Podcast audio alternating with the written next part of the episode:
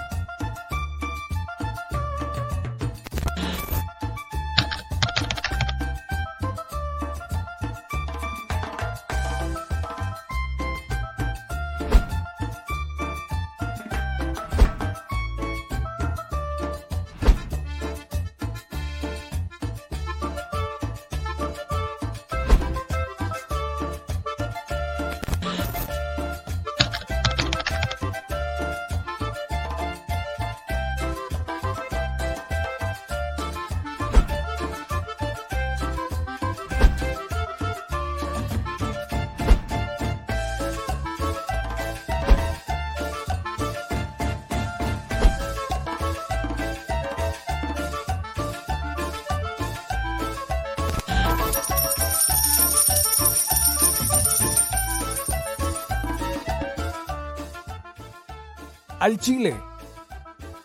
Recuerda que una forma de apoyar nuestro proyecto e impulsarnos a generar más y mejor contenido es a través de los superchats en nuestras transmisiones en vivo. Solo tienes que dirigirte al recuadro donde escribes mensajes, darle clic al símbolo de moneda, colocar los datos de tu tarjeta bancaria, el monto a donar y de forma inmediata se verá reflejado en un recuadro de color con el mensaje de tu preferencia. Otra manera, por si no nos alcanzas a ver en vivo, es ir a la descripción de nuestro video de YouTube, darle clic a la liga de PayPal y repetir el proceso como en los superchats. Ese recurso llegará directo a nuestra cuenta bancaria. En Facebook también puedes apoyarnos de forma mensual. En el inicio de nuestra página encontrarás el botón Quiero colaborar. Ahí podrás adquirir una membresía que nos impulsará a seguir combatiendo la infodemia desde esta plataforma. Y si eres de los que no confía en la tecnología, puedes hacer un depósito o transferencia a nuestro número de tarjeta Banamex, desde cualquier establecimiento, banco y hasta tu aplicación móvil. Anótalo. El número es 4766-8415-9203-0897. Recuerda, esto es completamente voluntario y es una forma de apoyar e involucrarte más con este proyecto independiente. Hazlo tuyo y comparte.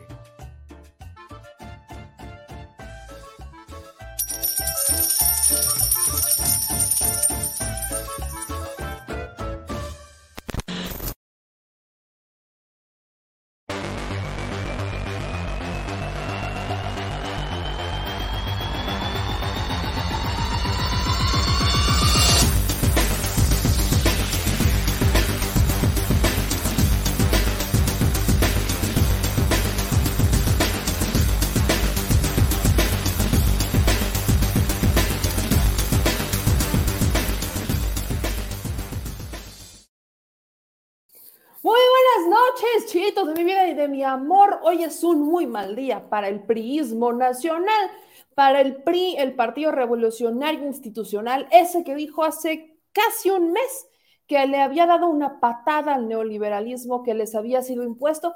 Parece, ese PRI hoy fue un muy mal día. De esos en los que ningún priista tiene orgullo, si es que todavía hay priistas orgullosos. Yo la neta a veces siento que están como ya forzados, ya están como, como forzados a, hablar bien del PRI. Ya los veo como, no los veo con ganas, pero bueno, este, eh, de esos días en el que cualquiera que sea que milite en el PRI eh, está de malas, hubiera deseado no levantarse. Desde ayer en la noche, la neta, desde ayer en la noche era un muy mal día para el priismo. Primero les atrapan a Cuauhtémoc Gutiérrez de la Torre el rey de la basura, el ex líder del Comité Ejecutivo Estatal del PRI en la Ciudad de México, acusado por trata de personas. Y eso fue en la noche de ayer, aquí lo decíamos de última hora, tenía minutos que lo habían detenido y aquí le estábamos informando de eso. Luego, eh, Rosario Robles, quien fuera su secretario de, eh, de vuelve a solicitar, si no estoy mal, como la tercera o cuarta vez, que solicita que le cambien la medida cautelar por una prisión preventiva, este, de prisión preventiva a arresto domiciliario y se la vuelven a negar otra vez, exactamente lo mismo. Y luego, este, se pelean, se pelean los del PRI, ¿no? Se, se agarran hacia como arañazos, los del PRI se pelean mucho, se, se pelean muy feo porque el gobernador del estado de Hidalgo, Omar Fayad, le dice a Alejandro Moreno Cárdenas, pues que es un inepto y que cómo no se le ocurre invitarlo al Congreso Nacional en donde se van a definir las candidaturas o se van a definir a quién le toca qué candidato y resulta que el PRI le regala al PAN la candidatura de Hidalgo. Eh, eh, suena bastante ilógico, tomemos en cuenta el estado. En Aguascalientes, evidente, se las compro, pero en Hidalgo, neta.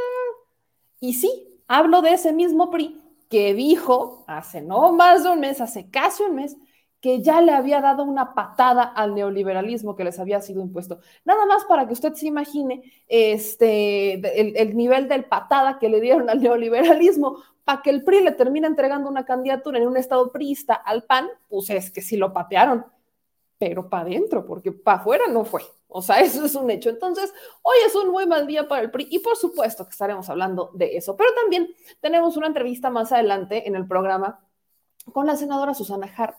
Esto también es polémico y miren, estamos cerrando el año con Tokio, porque este, la senadora, pues ayer entrevistábamos a Citalia Hernández de Morena, la secretaria general de Morena, quien decía que este, empiezan a surgir estos documentos en donde aparentemente pues, se habrían firmado antes las designaciones de candidatos en el estado particularmente de Durango y Oaxaca y después aparece el de Tamaulipas, pero con, vaya, un día antes del tema. Estoy hablando que los primeros dos fueron el 18, se habrían firmado desde el 18 de diciembre y este, pues la senadora era la que pues tenía muy buenas probabilidades eh, de ganar en Oaxaca y por algún mágico criterio de paridad, siendo ella mujer, es que no termina siendo la candidata de Morena. Así que ella es una de las que impugna este proceso, el proceso de designación de candidatos de Morena, el partido que tiene más posibilidades de ganar más gubernaturas en el 2022, el próximo año que está literalmente a unas horas. Así que esto se viene interesante. Hoy tenemos programazo, también vamos a hablar sobre la terrible desigualdad, eh, más bien discriminación, me corrijo, discriminación en Six Flags. Neta, en pleno siglo XXI, real. Hablaremos sobre la discriminación este, que hubo en Six Flags por una política de no, escuches, eh, Six Flags tenía una política de que no se pudiera realizar ningún tipo de acto afectuoso. O sea, si usted iba con su novio, no se podía dar un besito en Six Flags, porque ¿cómo se les ocurre? ¿Cómo se les ocurre? No, eso no puede pasar. Entonces, eso es de lo que también vamos a estar hablando porque hubo cosas muy interesantes que suceden después de que este, eh, se les exhibiera en redes sociales por discriminar en pleno siglo XXI, en plenos, este, en plenos este, tiempos de libertad de expresión y viva el amor, pues ya andaban, ya andaban en una política bastante rancia literalmente la política era de, como querían mantener un ambiente familiar, pues que nadie, nadie, no importa el género, no pudiera mostrarse afectivo. Bueno, los que son papás muy tradicionales seguramente estarán a favor, pero prohibir, el cerebro humano está realmente diseñado para evitar los negativos. O sea, si yo les digo, no se besen, se van a besar. Y no, si usted tiene con quién, hágalo adelante, hágalo, viva el amor. Pero imagínense nada más, les están prohibiendo hacer algo lejos de, pues solamente pedirles, ¿no? Si ya estaban aquí en el, que pasaron de un beso a me lo voy a tragar, pues entonces sí, ya podemos decirles, oigan, pues los, los, morritos, ¿no? Pobrecitos, nos van a traumar, tan chiquitos, ¿no? Ellos qué culpa. Pero bueno, así que vamos a entrarle derechito y sin escalas, porque yo estoy muy contenta y muy emocionada con todo lo que aquí está dándose en estos tiempos tan interesantes. Le repito, tiempos de patadas a la inversa, tiempos de priismo desmedido, tiempos de negociaciones por la reforma eléctrica? No lo sé, usted piénselo. Pero antes de que usted me responda, no se le olvide suscribirse a nuestro canal. Ya veo que hay uno que otro que ya se está empezando a suscribir, así que activen las notificaciones para que les avise cuando estamos subiendo un nuevo video. Déjenos sus likes y empiecenos a dejar sus comentarios. Voy a leer algunos de bienvenida por acá. Este, dice Jesús, Six Flags es para divertirse, no para orar. En serio, no sabía, ni siquiera yo, bueno, cuando yo fui a Six Flags, ya yo, yo estaba en secundaria, cuando fui, la, última ves que fui a Six Flags porque la primera era Reino Aventura. La primera era Reino Aventura. No, hombre, cuando era Reino Aventura. Qué bello. Parecía Barney. Bueno, este, dicen aquí, Ralph, la santidad del lugar debe ser respetada. Es malo ver ciertos actos impropios en un lugar de diversión. Es que no. Dice Víctor, en el caso Six Flags no se pronunciaba el defensor de las causas, el amigo Ricardo Monreal. No, no, no, no, no, es que no, imagínense nada más. Hola, mi querida Leti, ¿cómo están? Oigan, díganme de dónde nos están viendo y pregunta capciosa del día. Mañana tenemos dos opciones para la transmisión. O nos vamos, porque la vamos a hacer aquí en Puebla, transmisión histórica tengo la propuesta de una transmisión histórica desde mi querido Puebla, que lo podemos hacer en el monumento a los hermanos Cerdán. Lo podemos hacer en el monumento a los hermanos Cerdán, esa es una, esa es una opción aquí en Puebla, el monumento a los hermanos Cerdán, este, para que hablemos un poquito de la revolución y nos pongamos así, este, bien revolucionarios. Puede ser ahí que está, este, pues en el Boulevard San Felipe y la 37 Norte, que es el monumento a los hermanos Cerdán, o lo podemos volver a hacer en el Zócalo con otro tiro distinto, con otro tiro distinto. Usted dígame que aquí los que son poblanos y los que quieren ir digan, vámonos para la última transmisión del año, para la última transmisión en vivo del año, y usted está en Puebla y quiere ir a la transmisión, dígame desde dónde así que le suene histórico. Yo estaba pensando justamente en el monumento a los hermanos Cerdán, este, por eso de la equidad de género, porque también hay un parque de, Carmen Cerdán, usted dígame, pero si quieren en el Zócalo, voy a ir leyendo sus comentarios, los que quieran caerle, díganme qué prefieren para que le podamos ir dando. Aquí hoy, hoy ando de complacencias un poco. En el Paseo Bravo, dice Luis Manuel Hernández, en el Paseo Bravo, este, en el Parque del Arte también me habían dicho, otros me dijeron que este, en el barrio del artista, otros que en Los Sapos. Usted póngale, usted póngale, si es en el centro, usted póngale. Aquí, quienes no conocen Puebla, todavía, todavía todo nos queda como a 15, 20 minutos de distancia, con tráfico todavía dentro de la ciudad. Este, Tlaxcala está media hora, todavía, todavía nos podemos trasladar, todavía ya estamos en vías de que no, pero bueno. Muchas gracias, Cristina, que nos manda un super chat de 50 pesos. De verdad, muchísimas gracias por su apoyo y por su colaboración. De verdad, muchísimas gracias. Y bueno, a ver, vamos a darle, vamos a darle. A ver, empecemos con el tema de Rosario Robles, porque es que es el tema. Rosario Robles el día de hoy, o sea, bueno, no fue hoy, pero había, ayer me lo preguntaban, me decían, oye, ¿qué es lo que pasó con el tema de Rosario Robles? Bueno, se lo confirmo. Rosario Robles mete una, este otro amparo para solicitar el cambio de medida cautelar. No es la primera vez que lo hace, está, creo que si no estoy mal, es la tercera vez, cuarta vez que Rosario Robles hace lo mismo. Lo que quiere es salir de Santa Marta Catitla y estar en arresto domiciliario.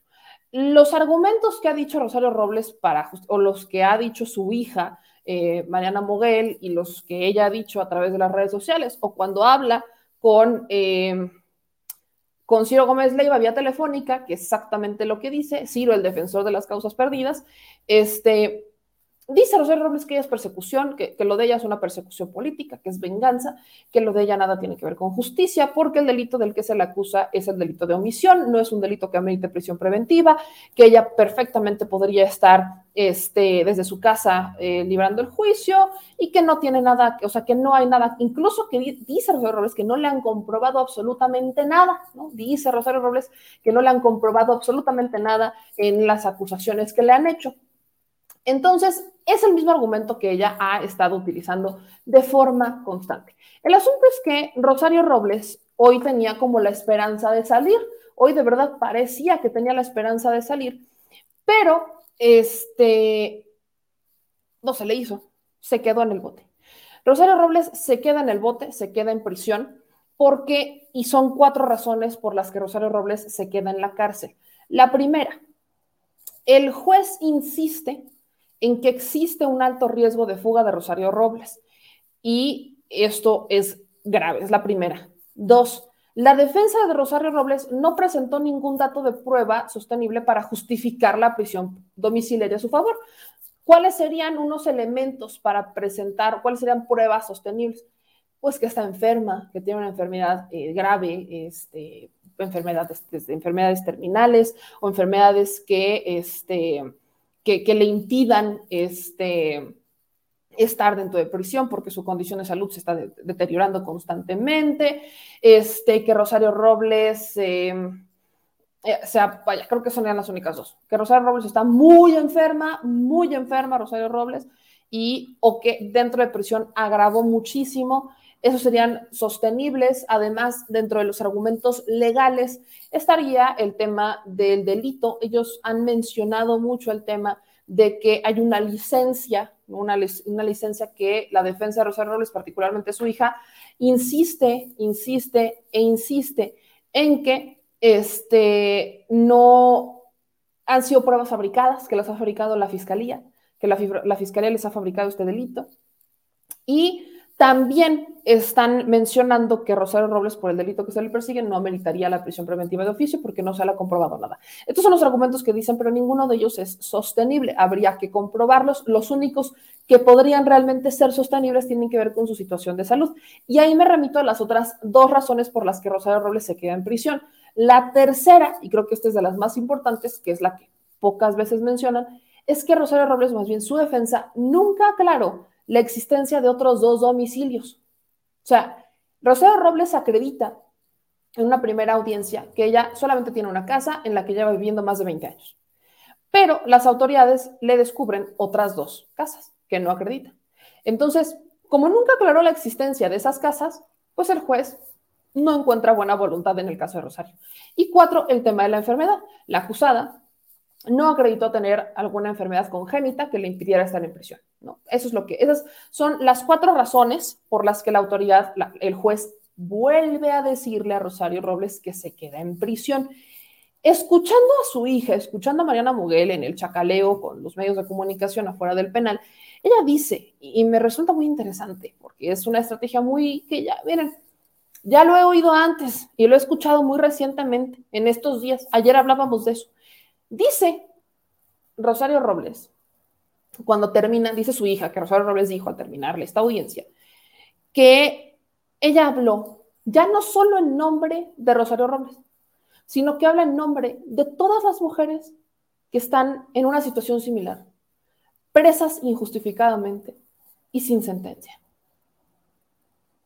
¿Dónde hemos escuchado eso antes? Sí.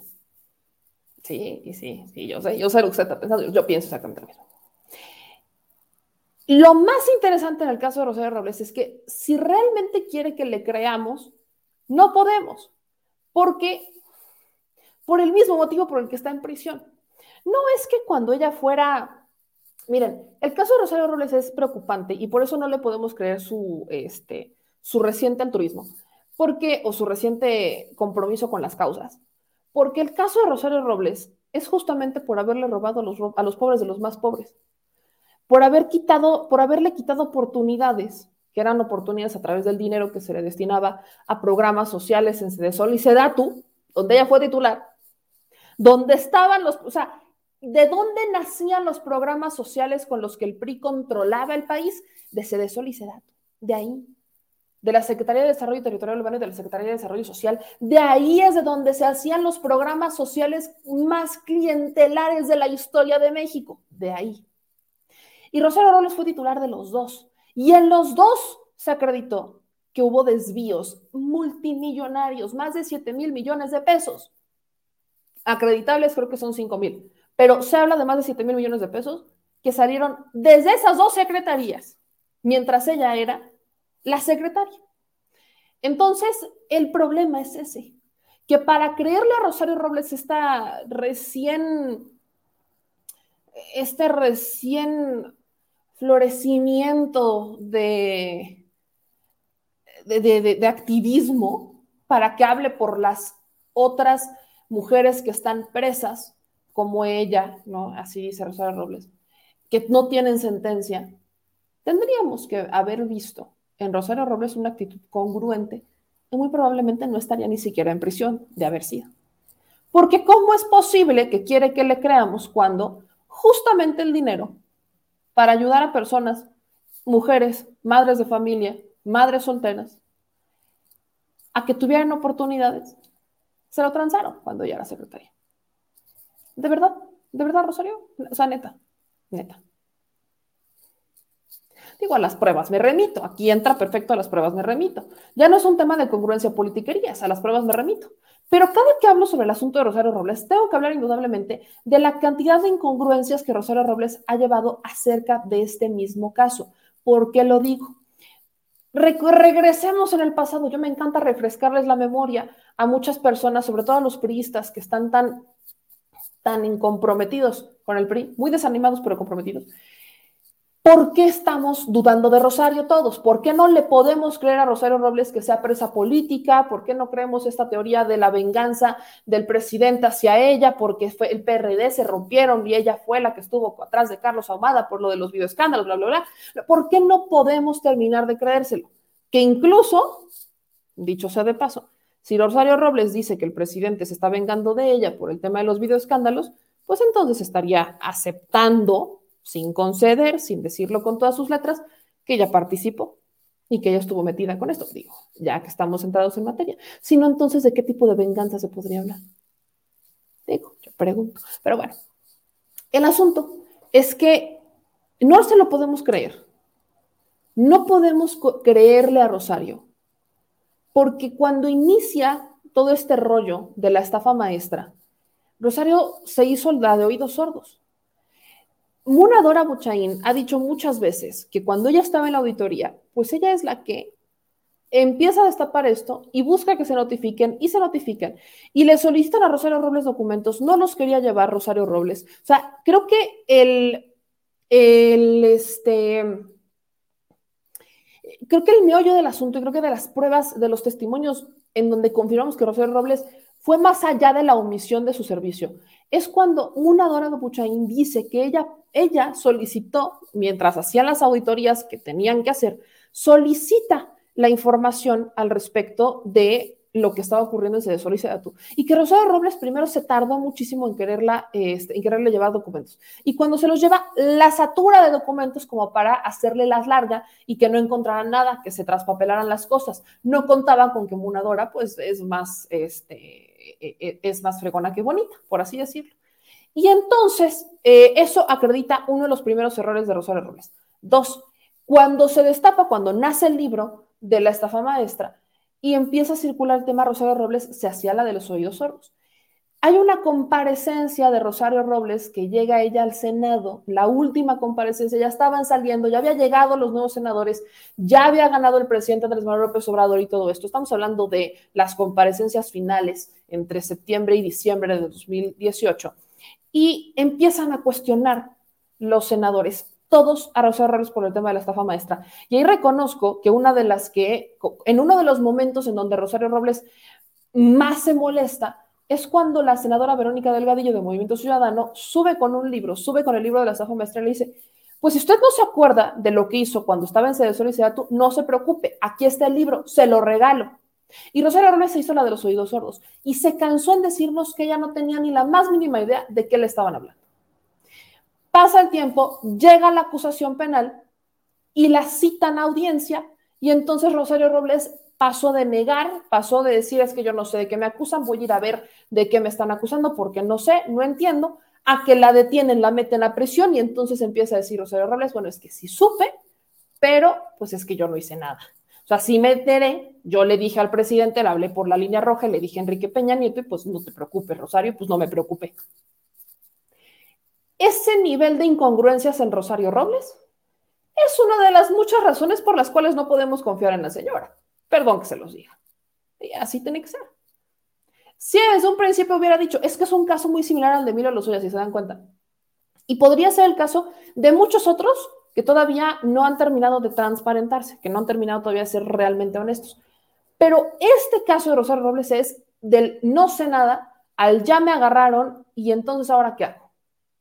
La transición de lo que ha sido la estancia en prisión de Rosario Robles no ha sido sencilla, porque pasó de no querer decir nada a no saber, de no saber nada, a no decir nada, a empezar a hablar, luego a pedir un criterio de oportunidad, después a decir que no va a colaborar o prácticamente a no colaborar, después, no es cierto, entre el que pidió el criterio de oportunidad y el decir que no va a colaborar, Rosario Robles ya estaba incriminando a Luis Videgaray.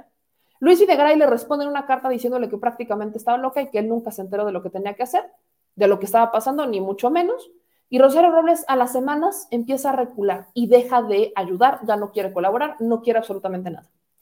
Pasa el tiempo, y Rosario Robles, pues sus abogados se terminan, uno de los abogados, el que llevaba justamente el tema de la, este, de la colaboración con la fiscalía, le renuncia y le dice, bueno, pues es que yo, perdón, pero yo quería ayudar, la señora nunca quiso dar nada, bueno, yo no puedo, así no se puede trabajar, se va y este, Rosario Robles vuelve al inicio.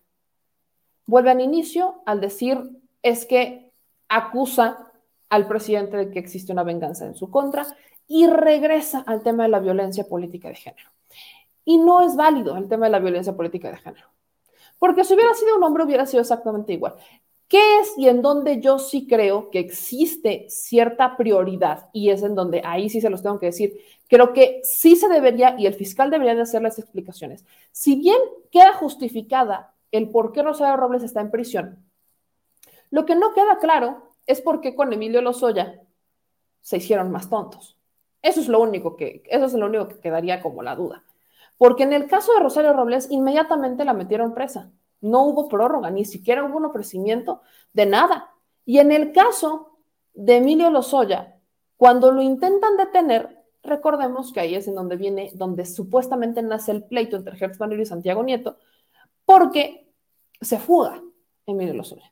Pero incluso, y creo que esa es la parte importante, habiéndose fugado Emilio Lozoya, cuando regresa, tendrían que haberlo detenido y metido al bote. Pero no, ya habían negociado un criterio de oportunidad y Emilio Lozoya les vio la cara. Por eso les digo que lo único en donde creo que este, sí existe una cierta, una cierta preferencia hacia una persona es en el caso con la comparación con cómo se ha tratado el tema de Emilio Lozoya. Creo que ahí sí, en esa parte sí, voy a decirlo, creo que a los dos se les debió tratar exactamente igual, a los dos lo tuvieron que haber metido al bote, porque en esencia dicen más o menos lo mismo. En el caso de Emilio Lozoya hay acreditaciones de que él sí se llamó mucha lana. En el caso de, de, Rosero Robles no logran acreditarlo, pero aguas, existe una acusación, otra acusación de alguien que también fuera este, testigo colaborador de la fiscalía, que había argumentado y es una segunda orden de aprehensión que no ha ejercido la fiscalía en donde ahí, en esa, Rosario Robles no tendría manera de apelar porque el delito es por delincuencia organizada. Y es que en esa hay un testigo que señala puntualmente a Rosario Robles de haber participado en uno de los tantos desvíos de la estafa maestra por 77 millones de pesos, si no estoy mal, y fue con la Universidad de Morelos, si no estoy mal es, con, es ahí en donde existe otra orden de aprehensión y existe esta otra vía para mantener a los Robles en prisión. No se ha ejercido esa acción penal, aguas. O sea, eso es lo que Rosario Robles, por supuesto, debe de saber, ¿no? Por supuesto, debería de saber. Pero el asunto no está sencillo. No está sencillo porque ella, pues, no ha logrado acreditar ninguna de estas cuatro cosas. Quiero citar algunas cosas que dice Rosario Robles que están citadas en los medios, estoy leyendo ahorita la jornada, en donde dicen, eh, y bien, se los voy a compartir, hay que compartir para que usted vea directamente la fuente, cita la jornada, que cuando toma la palabra Rosario Robles, dice, así he estado sometida, yo no tengo más de 100 carros y me tienen aquí por ser mujer, ya que hay otros funcionarios que están en libertad. Soy la única que está en la cárcel, aunque hay otros exfuncionarios que tenían el mismo nivel que yo, pero no han sido procesados. Si no fuera mujer, seguiría, mi proceso de libertad. Me llamo Rosario Robles y soy inocente. Y luego el juzgador, ¿no? Le dice tres cosas muy importantes. Los argumentos relativos a los padecimientos y estado de salud de la imputada no resultan suficientes para estimar que corre un riesgo de continuar interna. En cuanto a modificar la prisión domiciliaria, no resulta procedente en atención a la edad y tampoco relativo a que tenga un padecimiento que reduzca sus actividades funcionales y que resulte incompatible su internamiento, sobre todo porque sus padecimientos han sido atendidos por las autoridades penitenciarias. Y tres, en todo momento tiene expedito su derecho para que en caso de que no sea atendida por las autoridades penitenciarias en cuanto a salud, pueda prestar su petición ante un juez de ejecución competente. Vuelvo al punto. Rosario Robles no ha logrado acreditar algún motivo por el cual sea indispensable, cosa de vida o muerte, que esté en prisión domiciliaria. No lo ha logrado acreditar, no está pasando. Entonces, mientras esto no ocurra, Rosario Robles seguirá en prisión. No han logrado acreditar el, eh, que tienen otros dos domicilios, no lo han logrado acreditar. No ha logrado acreditar Rosario Robles este, estos domicilios. Hablamos de una licencia falsa. Este, que ellos dicen que la fiscalía la fabricó, hablan mucho de fabricación de delitos, pero particularmente en esto que cito de, Rosario Robles me resulta muy interesante, porque cuando ella habla de otros funcionarios, pues es que es justamente lo que queremos saber, ¿quiénes? El criterio de oportunidad al que ella dice quererse apegar prácticamente está sugiriendo eh, o dice el criterio, este criterio de oportunidad es para que ella pueda colaborar con las autoridades a cambio obviamente de un trato distinto. Con Emilio Lozoya, la neta, se pasaron. Pero en este caso, ella desde prisión, pues ella se apegó a ese criterio. Si hay otros funcionarios que no deberían estar en libertad y ella sabe quiénes y tiene elementos para, este, para que se les pueda procesar, conoce, sabe información, ¿por qué no la dice? Ese es el argumento que todos hemos sostenido aquí. No es que esté presa por ser mujer, no. Si hubiera sido hombre, probablemente hubiera sido un trato como el de Emilio Lozoya y ahí es en donde sí creo que hay algo que señalar porque a Emilio Lozoya se le dieron muchas concesiones, mientras que a Rosario Robles por aquí se le detuvo inmediatamente y se le arrestó. Eso es lo que sí creo que vale la pena señalar. Hay que ser, hay que ser conscientes de esta parte. Pero así como que digan que porque es mujer está ahí, no, señora. No fue una coincidencia que siendo titulares de Sol y de Sedatu, en las dos dependencias se dieran desvíos de prácticamente 5 mil millones de pesos. No es coincidencia, las coincidencias así no existen. Sí, es cierto que el caso, con, por ejemplo, con el tema de Emilio Cebadúa, su oficial mayor, que es quien presuntamente se habría llevado la lana y es el que se la habría gastado, entre muchas otras cosas, entre muchas otras personas, es el que debería de estar preso y no lo está, que ya lo deberían de tener ahí dentro y no lo tienen, esto es cierto. También es cierto que ella omitió ejercer su chamba, que Rosario Robles omitió ejercer, entonces, si ella dice que es inocente, ¿qué hacía ese solicitado mientras esto pasaba? ¿Por qué se dice que es inocente? Intentó retrasar la entrega de documentos a Munadora Buchain. ¿A quién estaba protegiendo? Esa es la pregunta que se sigue haciendo. Y Rosario Robles está intentando desviar el tema para decir es que soy una perseguida política en vez de decir mi responsabilidad llegó hasta aquí, yo me salvo y hay que cada quien se salve.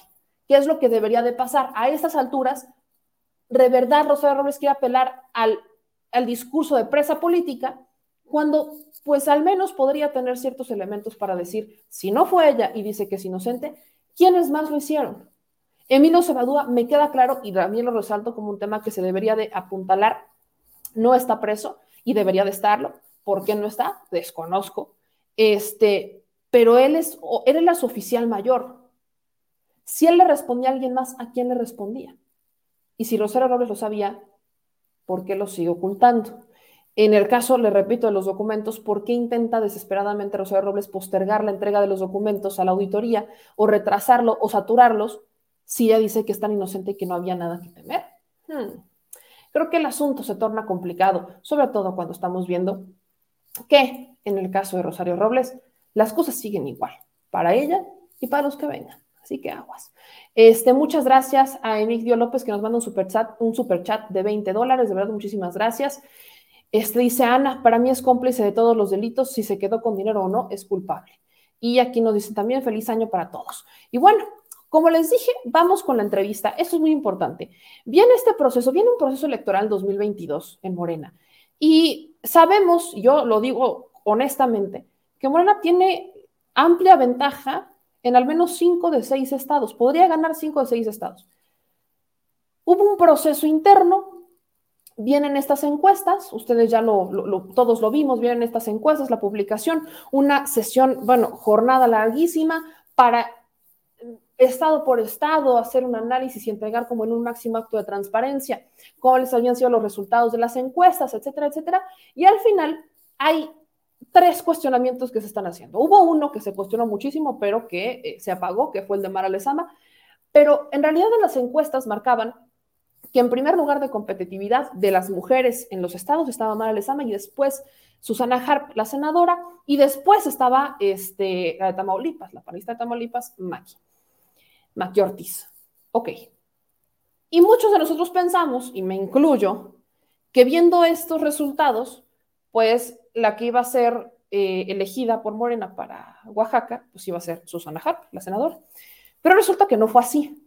Y todo parece indicar que fue por el criterio de paridad, que fue polémico cuando Mario Delgado lo anuncia En la mañana de ese mismo día, a mí me brinca que no lo hubieran puesto desde un principio, que no lo hubieran decidido desde un principio, pero bueno, pasa y entonces empiezan las impugnaciones. Ayer, como les decía, hablamos con, las, este, Hernández, secretaria general de Morena. Ella nos dice que Morena deberá de responder porque se empiezan a, a filtrar ciertos documentos en donde se daría cuenta de que ya se habían elegido a los candidatos antes de que se dieran estas este, encuestas, lo que le da todavía más elementos a quienes están impugnando, porque resulta que los cambios particularmente que se hacen es el cambalache entre este, Oaxaca y Durango. Para que quede la mujer de Durango, quitamos a la mujer de Oaxaca. Y eso es lo que a muchos nos ha confundido. Así que para conocer, ayer escuchábamos la versión de la secretaria general de Morena, pues ahora es importante conocer de primera voz la voz y la, eh, la situación de la senadora Susana Hart. Eh, Susana, te agradezco muchísimo que nos acompañes. Muy buenas noches, ¿cómo estás? Muy bien, Yamel, bueno, un poco ronca, pero bien en lo demás. Muchas gracias. No, hombre, gracias, gracias por acompañarnos el día de hoy. Y empiezo preguntándote cómo te cae esta noticia de la designación de, Morena en Oaxaca. ¿La esperabas y eh, cómo, cómo fue?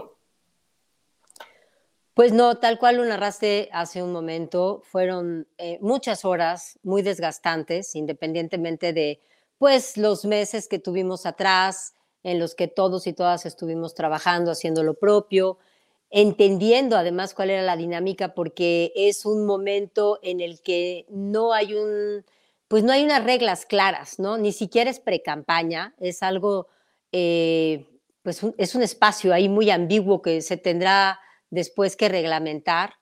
Y lo, lo que yo hice, Amel, fue pues, pues estar visitando las comunidades, eh, tuve la oportunidad de platicar con muchísimos grupos, eh, organizaciones sociales, en fin, estuvimos haciendo lo propio, eh, se juntó un gran equipo de trabajo, estuvimos haciendo propuestas para que en su momento pudieran ser una plataforma y poder presentarlas posteriormente. Y bueno, en fin, me vi también puntera por seis meses en una serie de encuestas que eran publicadas y que como yo jamás pagué ninguna encuesta, pues por supuesto que le creía los datos, porque si yo no las pagué, pues yo no tenía cómo manipularlas.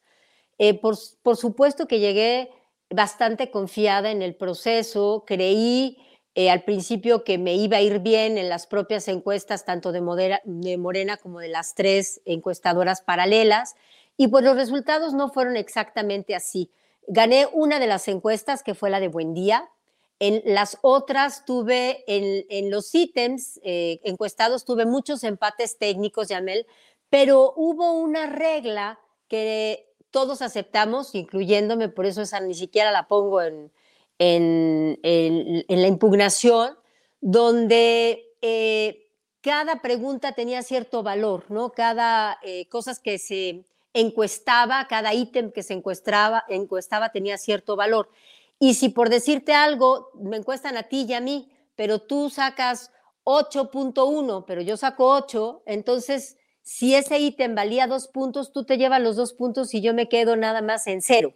Entonces, bueno, esa, esa parte ni siquiera la cuestiono porque la acepté, pero si tú te vas ítem por ítem, pues realmente hubo un empate técnico en muchísimos de los ítems con el senador Salomón Jara porque hay un margen de error de las cuatro encuestadoras, ya que es exactamente la misma metodología la que aplicaron, de 2.8%.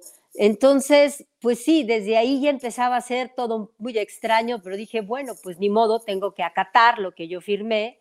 Entonces yo salgo ganadora en una de tres encuestas y eh, es, em, nuestra compañera de Quintana Roo sale en las cuatro y el resto de las otras cuatro compañeras, ninguna gana una encuesta completa. Y lo más increíble es que las que sí quedaron de Durango y de Aguascalientes ni siquiera ganan un ítem. Ya deja tú una encuesta, un solo ítem. Entonces, en las condiciones en las que ya estábamos, pues sí, yo dije que no, no va a ser muy grato quedar por paridad de género pero bueno, pues de alguna manera me tocará, ¿no? Y tendré que hacer lo propio y tendré que legitimar este proceso, pero pues no, ni siquiera por paridad de género nos tocó. Y yo lo que estoy impugnando es precisamente el criterio con el que aplicaron la paridad de género, porque no fue el criterio establecido en la Constitución. Eh, y pues eso es lo que estamos haciendo. E, este criterio de oportunidad, ¿cómo fue? Eh, creo que vale mucho la, pena hacer la, pregunta particularmente. ¿Cómo fue este criterio de oportunidad? ¿Qué es lo que decía? Porque tengo entendido, ayer que hablábamos con Citlali Hernández, nos dice que ella, eh, ella había propuesto un criterio de, de paridad que no se aprueba el de Citlali y que se aprueba el que propone Mario Delgado. Pero, ¿cuál fue la diferencia? ¿Sabes cuál fue la diferencia entre uno y otro? Pues mira, no sé cuál propuso Citlali, porque yo en esas tres horas o, más que estuvieron ellos eh, platicando como comité, pues nosotros no estuvimos presentes.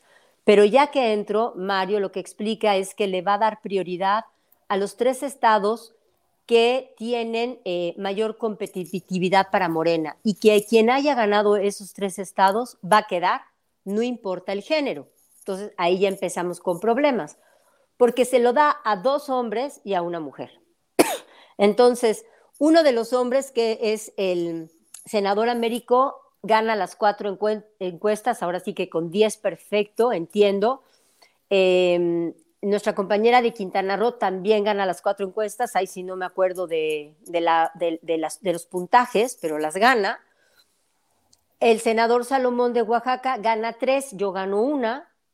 Y entonces el resto de los estados, ahí sí les aplican la paridad de género. Entonces quedaban de eh, proponer a dos mujeres, eligen al, senador eh, Menchaca para Hidalgo, y por lo tanto, pues por default, pues queda Durango y queda Aguascalientes, que sabemos que son Aguascalientes especialmente es el estado donde Morena tiene menos preferencia de estos seis que hay, y Durango es el penúltimo también de los que tienen preferencia. Entonces, pues otra vez la misma historia, ¿no? Un poco lo de las Juanitas, un poco esta, esta inequidad tan brutal y esta paridad simulada donde de tres mujeres se manda a dos, donde hay estados que no tienen fortaleza o la gran fortaleza que Morena sí tiene, por lo menos en Oaxaca, ¿no?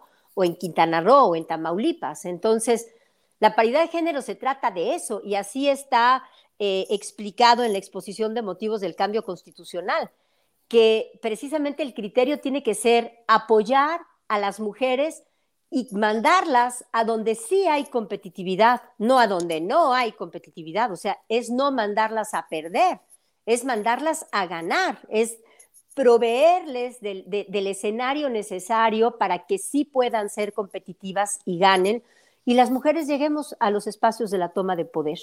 Entonces, pues no nada más es la paridad de género, Yamel, también pues es el propio criterio eh, de competitividad porque Oaxaca es el estado competitivo y sin refutar los datos de las encuestas que nos pusieron ahí, yo quedé como la segunda mujer más competitiva de las seis. Entonces, pues no lo entiendo. Por eso estoy pidiendo una explicación eh, muy respetuosa, pero también muy contundentemente. Quiero una explicación, necesito una explicación y se la estoy solicitando a la, Comisión de Honestidad y Justicia eh, de Morena.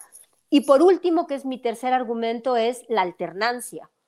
El criterio de alternancia ya se ha aplicado, Yamel. Por ejemplo, en Oaxaca, eh, quien es ahora eh, la presidenta del Tribunal eh, Estatal Electoral es una mujer porque tocaba alternancia.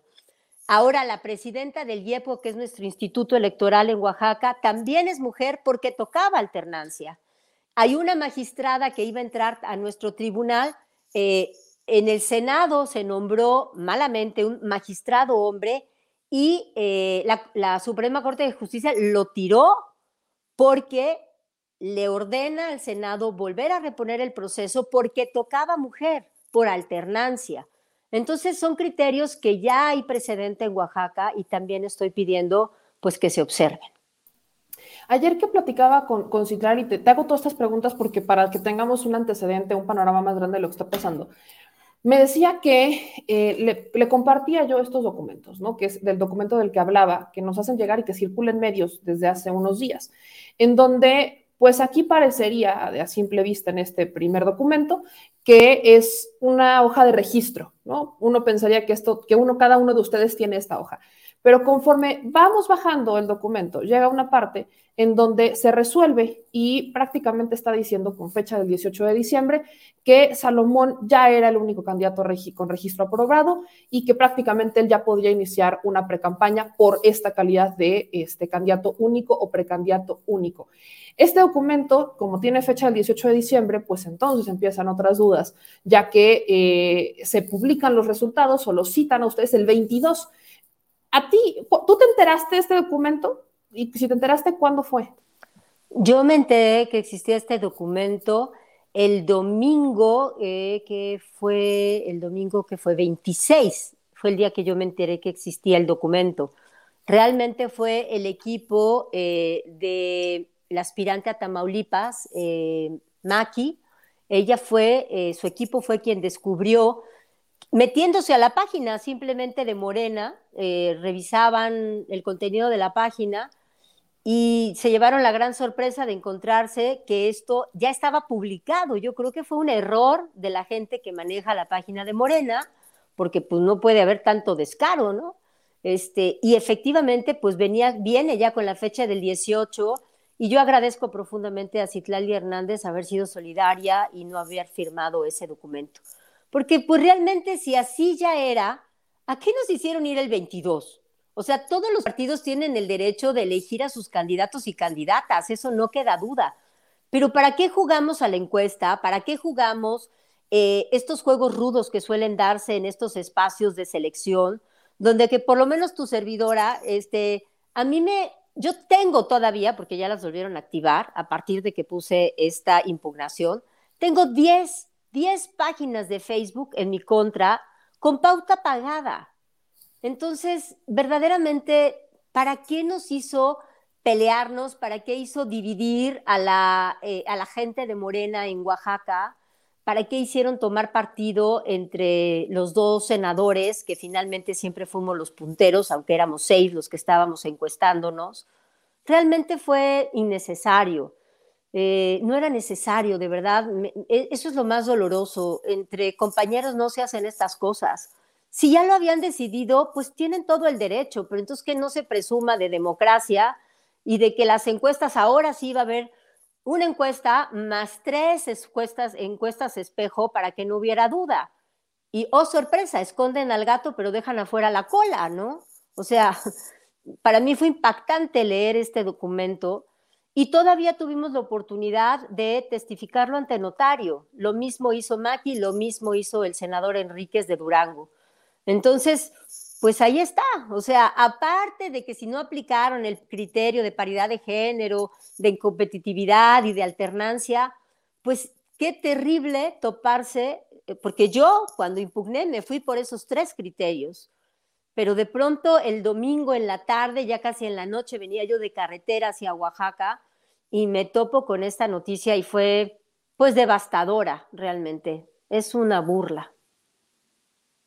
Eh, senadora, un tema también que creo que es importante mencionar, eh, nos decían, y ayer también me lo decía Citlali, que aparentemente los comités estatales ya habían elegido ellos a quien sería su candidato y que en el caso de Oaxaca el comité estatal habría pues, habría mencionado al senador Salomón. ¿Usted sabe qué pasó ahí? Si el comité el, del, Estado de Oaxaca, el Comité de de Oaxaca, había emitido este pronunciamiento, si ellos ya habían dicho, es que él quiero que sea, o sea, estamos votando por él y después se fueron a las encuestas, o cómo fue este proceso? No, no lo conozco, Yamel, no, no conozco ese proceso. Sí conocí que hubo una votación de todos los consejeros nacionales y en esa votación, que además fue abierta, yo gané 99 votos, me dieron 99 votos todos los consejeros nacionales, cuando al senador Salomón le dieron 78. Y ahí está el video, ahí están las estadísticas. Esto fue del nacional. Y al nacional también se conectaron, por supuesto, los que eh, tienen este cargo en Oaxaca. Ahora, el Comité Estatal de Oaxaca, no conocí si hubo alguna consulta, eso no lo sé. ¿Qué sigue? ¿Cuál es el proceso de impugnación? ¿En qué momento está este proceso? Eh, ¿Cuáles son las fechas para que la gente también pueda tener una idea de más o menos en qué momento podría hablarse sobre las impugnaciones que están haciendo particularmente caso de Oaxaca, Durango y Tamaulipas? Bueno, en mi caso yo me fui primero a la Comisión de Honestidad y Justicia de, de Morena, este órgano interno, para pedirles que se haga esta revisión de los tres criterios y hemos ido metiendo estos otros documentos que hemos encontrado. Por supuesto, ya lo abonamos como una prueba más, pues para pedir que se vuelva a valorar lo que están ahí en las encuestas, porque además te doy otro dato, Yamen. En la encuesta de Buen Día, el 62.5% de las gentes encuestadas pedían que fuera mujer. Y eh, en un promedio de las cuatro encuestas eh, salía el 55%, 55,2%, si es un promedio de las cuatro, de oaxaqueños y de oaxaqueñas encuestadas que también pedían que fuera mujer. Y eso no lo tomaron en cuenta. Otra cosa que no tomaron en cuenta fue restar los negativos de los positivos. O sea, es increíble, eh, el senador sale con muy buenos positivos, pero también sale con unos negativos altísimos cuando haces los promedios. Y cuando hacemos ahora sí que simplemente una resta y vemos lo que ocurre, pues él queda con unos negativos altísimos y eso tampoco se tomó en cuenta. Entonces, pues los criterios mismos para leer, para darle una lectura, para darle eh, una interpretación a esos datos que arrojó las mismas encuestas, pues también son muy a contentillo, porque unos sí son, tienen mucho valor y otros no les hacen caso cuando ahí están, los vimos.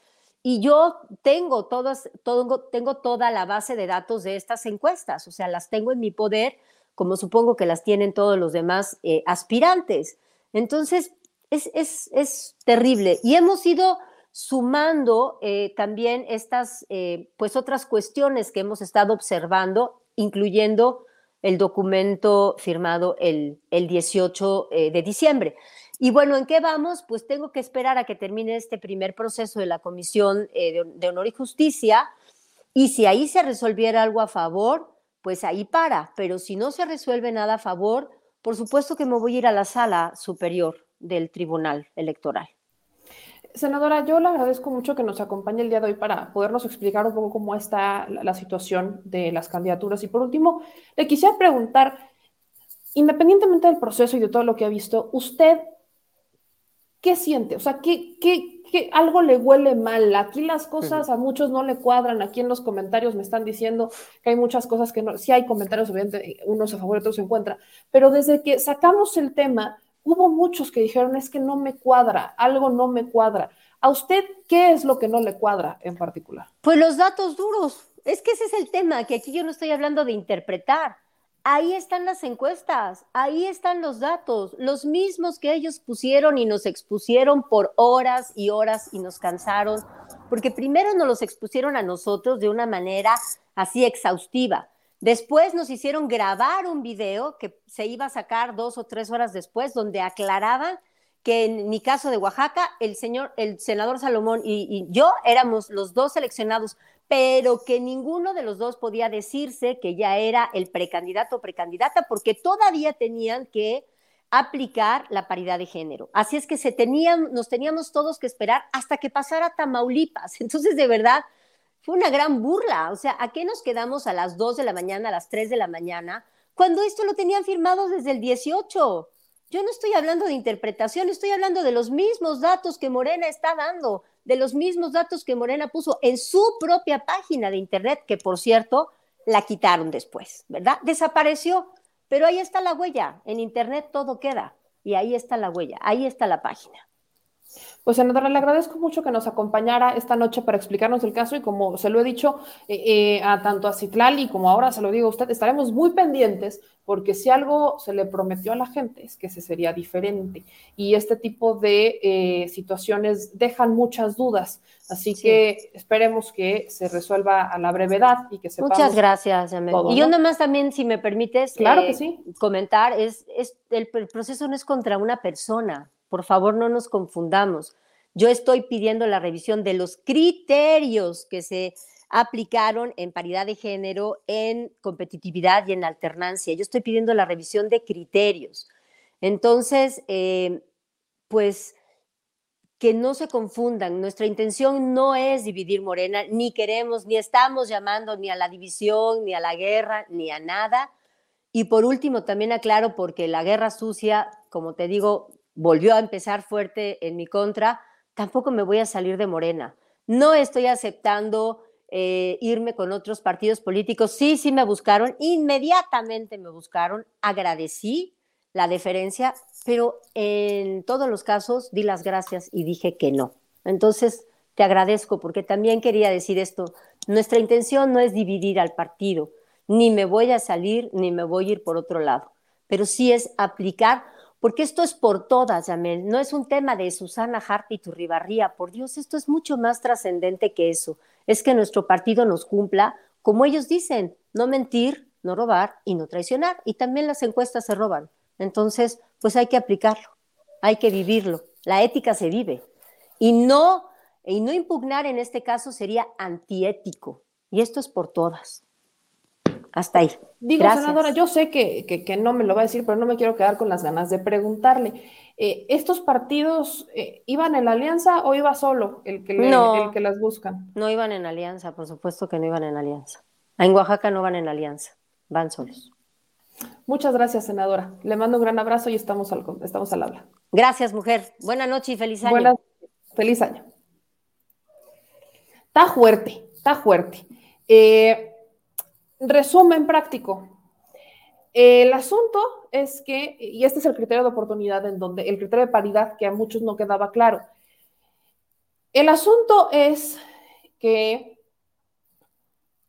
se propone un criterio de paridad en donde se iban a colocar a las mujeres en donde fueran más competitivas. Resulta raro porque en el momento en el que deciden, ¿qué dicen las encuestas? En las encuestas, de las cuatro encuestas, es una oficial y tres espejo, o sea, hay cuatro. De estas cuatro encuestas, en el caso de Oaxaca, hablemos particularmente del caso de Oaxaca, este, el senador Salomón gana, Salomón Jara gana tres y Susana Harp gana una. Eso es lo que pasa. Entonces, ¿de dónde nace que ella fuera de las mujeres que tuviera o que estaba como puntero? nace de que en las, haciendo la comparativa, porque para el criterio de oportunidad se toman en cuenta a todas las mujeres que fueron candidatas, eh, lo que hacen es que, por ejemplo, en el caso de Quintana Roo, Mara Lezama gana las cuatro. O sea, Mara Lezama gana las cuatro encuestas. No, o sea, no hay duda que Mara encabezaba y que Mara iba a quedar. O sea, no, no era duda porque por ser mujer y ganar las cuatro ya tenía prácticamente asegurado Quintana Roo. Pero después está el, lugar de Susana Harp, que gana una encuesta. Y después, nadie más gana. De las mujeres no ganan encuestas, o sea, ya no las ganan. Empiezan a posicionarse dentro de las encuestas, pero no las ganan. La única, después de Mara Lezama, que al menos gana una encuesta es Susana Harp. Por lógica, digo, uno pensaría que bajo el criterio de, de paridad, en donde les dicen este, si ya quedaste, ¿no? Si, o sea, si eres, este, si estás dentro de las encuestas y te vamos a mandar a un lugar donde seas competitivo, pues te mandamos a Oaxaca. ¿Por qué? Porque Oaxaca es un estado donde hay probabilidades de ganar. Para tomar en cuenta el criterio que es a lo que ella se refería con el tema de las Juanitas, es que para, y es el tema que está en la Constitución, cuando uno va a decidir a dónde va a mandar a una mujer, no la vas a mandar a lugares donde puede perder porque eso es, por ende, discriminación, es queda bien, quedo bien con el criterio de paridad, pero te voy a mandar a un lugar donde sé que vas a perder, entonces no vas a ganar y no va a quedar una mujer gobernando el Estado, entonces me lavo las manos. El asunto es que vienen los cambios en la Constitución justamente por el tema de la evolución del tema de las Juanitas y se queda en que las mujeres deben de ser designadas en lugares donde son competitivas. Por eso hace sentido que si Susana Harp es la segunda mujer que al menos gana una encuesta de las cuatro que estaban eh, para elegir al candidato, pues quedara en un lugar donde es competitivo Morena, porque Morena probablemente va a ganar el estado de Oaxaca. Por eso resulta lógico que eligieran a una mujer. Ahora, la senadora nos plantea otros criterios, como es el de la alternancia, en donde también, o sea, se sumaba el de alternancia y además a la elección de los consejeros nacionales, a ella la votan. Tenía todos estos puntos, adicionales al resultado de las encuestas. Así está la cosa. ¿Qué pasa en el caso de Durango con Marina Vitelo? Que ella no gana ninguna encuesta. O sea, no es ni siquiera competitiva en Durango. Así que la mandaron a perder, para que me entienda usted. Mandan a Marina Vitela a perder a Durango. Eso es lo que hicieron. A las mujeres que ponen, las mandaron, o sea, En el caso de las mujeres, en el caso de Marina Vitela, la mandan a perder. Eso es lo que pasó. Eso es lo que, eso es lo que se está cuestionando. Que la mandan a perder y en el caso de Aguascalientes, en donde queda Nora Rubalcaba, pues también se cuestiona porque Aguascalientes, evidentemente, es un estado en donde este, hay puntero panista, ¿no? Donde es muy panista, el estado es muy panista. Entonces, pues vaya. El asunto es que creen, o sea, lo, que se está viendo en el tema es que mandan a Mara Lezama a ganar, Quintana Roo, a Marina Vitela a perder en Durango y a Nora a pelear Aguascalientes con tendencia a perderlo. Ese es el problema. Ese es el criterio de paridad que se está cuestionando. El criterio de paridad que se proponía, que tengo entendido que proponía este Citrali, que ya ayer nos platicaba, era un criterio más simple de aquí tenemos, nos vienen las encuestas, vienen los resultados, pues las tres mujeres que salen competitivas en las encuestas son las tres mujeres que se quedan con los estados y los tres hombres que salen competitivos en sus estados son los que se quedan con sus estados. Y ya. Y no puede haber que se cheque, no, no puede haber, no puede haber porque estás hablando de que si son las mujeres más competitivas, quizás se diera el caso en alguno de los estados en donde pudieran checar, pero podría no darse. El tema es que bajo ese principio, las que habrían quedado habrían sido Quintana Roo, Oaxaca y Tamaulipas, que es la que me preocupa, pero ahí la dejaron entrar. Habrían quedado estos tres estados con mujer y los tres estados con hombre habrían sido este, Durango, Aguascalientes e Hidalgo. ¿Me explico? Es el problema. Entonces, lo que aquí se está solicitando, pues es que se explique este criterio de paridad, que se explique cómo es que si ella era una mujer de la, ella era en el segundo, el segundo lugar en competitividad, ¿por qué ella no quedó ni siquiera por el principio de paridad? Pareciera, con lo que les estoy diciendo, pareciera que este el criterio que propone Mario Delgado, que es el que todos terminan aceptando, es un criterio para meter con calzador a Salomón Jara en Oaxaca, porque es un estado que prácticamente se va a ganar, y a Marina Vitel en Durango. Aquí les quiero compartir una eh, imagen que nos hacen llegar, en donde nos dicen más o menos a quiénes responden estos candidatos, y aquí preocupa, porque pues en el caso, por ejemplo, de Salomón Jara, respondería Ricardo Monreal. En el caso de Mara Lezama, pues al niño verde, entonces, pues bueno, ¿cómo les explico? Y en el caso de Hidalgo y en el caso de Tamaulipas, exactamente son los que responderían a Ricardo Monreal.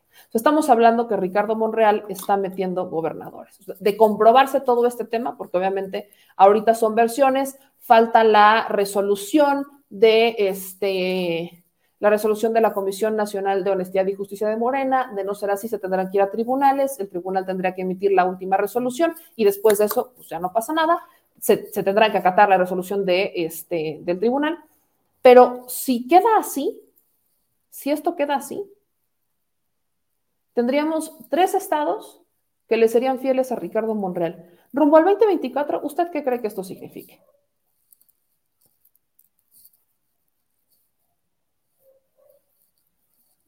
¿Usted qué cree que esto signifique? Rumbo al 2024, ¿esto qué va a significar? Ok. Este, digo, de confirmarse, de confirmarse. A mí no me extraña, se lo digo honestamente, a mí no me extraña, en lo más mínimo me extraña este tipo de movimientos. Lo que resulta interesante, pues es que, vaya, en el caso de Durango, pues, o sea, el caso de Durango es el, eh, yo lo veo, yo tengo dos lecturas para esto. Se lo voy a decir así porque ayer lo platicaba con el productor y tengo dos lecturas para este tema.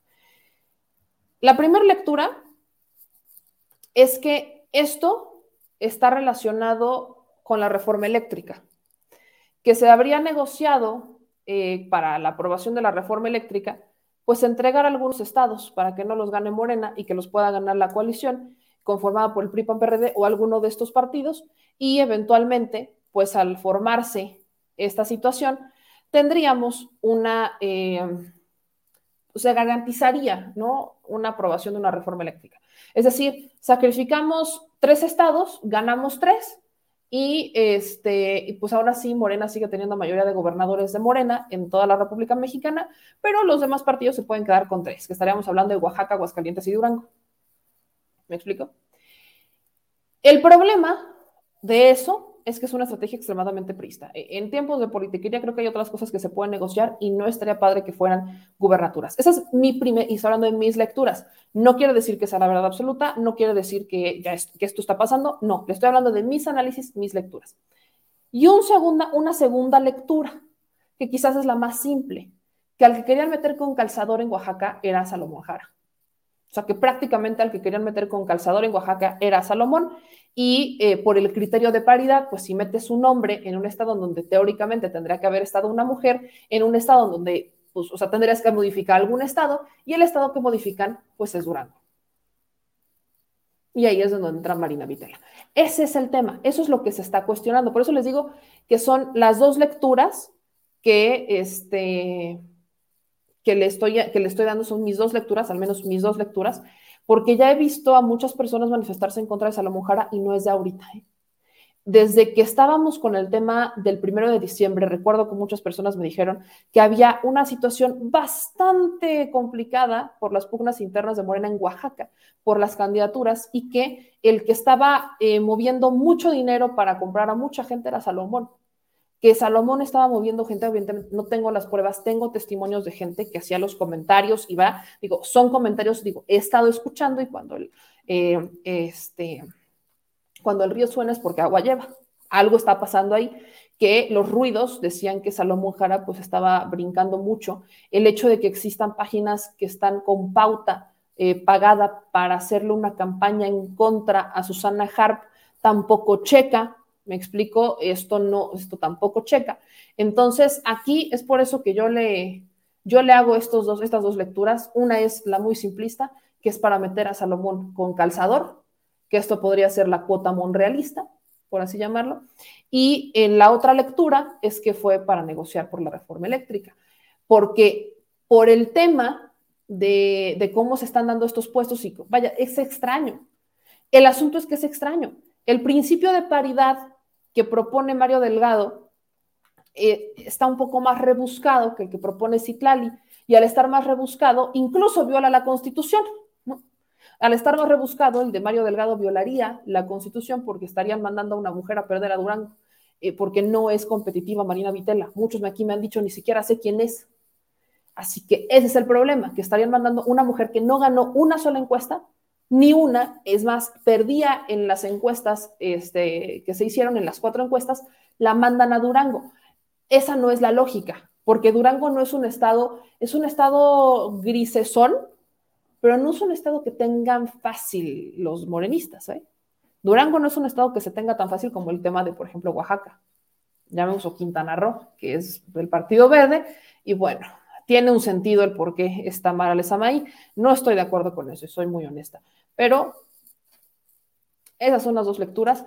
Vamos a ver qué resuelve. Quiero incluso decirle que, por ejemplo, en el caso de las impugnaciones, a la que le echan para atrás la impugnación por el proceso que llevó fue a Maki Ortiz, porque Maki se saltó a la Comisión de Honestidad y Justicia y se brincó al tribunal. El tribunal le dijo, por aquí no es. El proceso para llegar al tribunal es el que está tomando la senadora Susana Harp. Primero tienes que agotar, agotar las instancias este, eh, de tu partido, las instancias internas. Agotas las instancias internas, que es la Comisión de Honestidad y Justicia, ellos tienen que resolver. Si ellos resuelven que se reponga el proceso o la resolución resultará eh, favorable para Susana Harp, ella dice ahí se queda.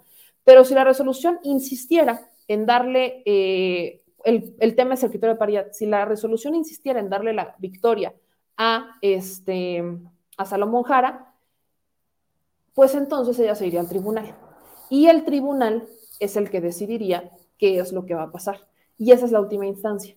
Ya también aclara la senadora que ya no se va a ir a ningún lado, ya hubo propuestas de partidos, no van en coalición, PRI va solo, PAN va solo, Movimiento Ciudadano va solo. Entonces ya le hicieron por aquí, se enteran. Y esa es una gran lectura, fíjense, para que tomen en cuenta los partidos políticos. Por aquí le dicen que no a Susana Harp y la buscan inmediatamente para ser la candidata. Eso quiere decir que ella efectivamente trae un arrastre ahí dentro. Eso es, ese es exactamente el punto. Ese es, ese es un tema que comprueba el si hay algo en Susana Harp que le hace tener un arrastre porque los partidos la buscaran. Si no hubiera sido competitiva, si no hubiera sido, eh, vaya, el tema, ni siquiera lo hubieran buscado los partidos políticos. Ese es el punto y vamos a ver qué pasa. Eh, por lo tanto, estaremos muy pendientes, estaremos muy pendientes de la situación porque esto se pone color de hormiga. Ahora sí que se pone color morena.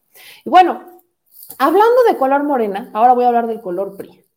Voy a platicar brevemente sobre el tema de los priistas. Fíjese, ahí le va.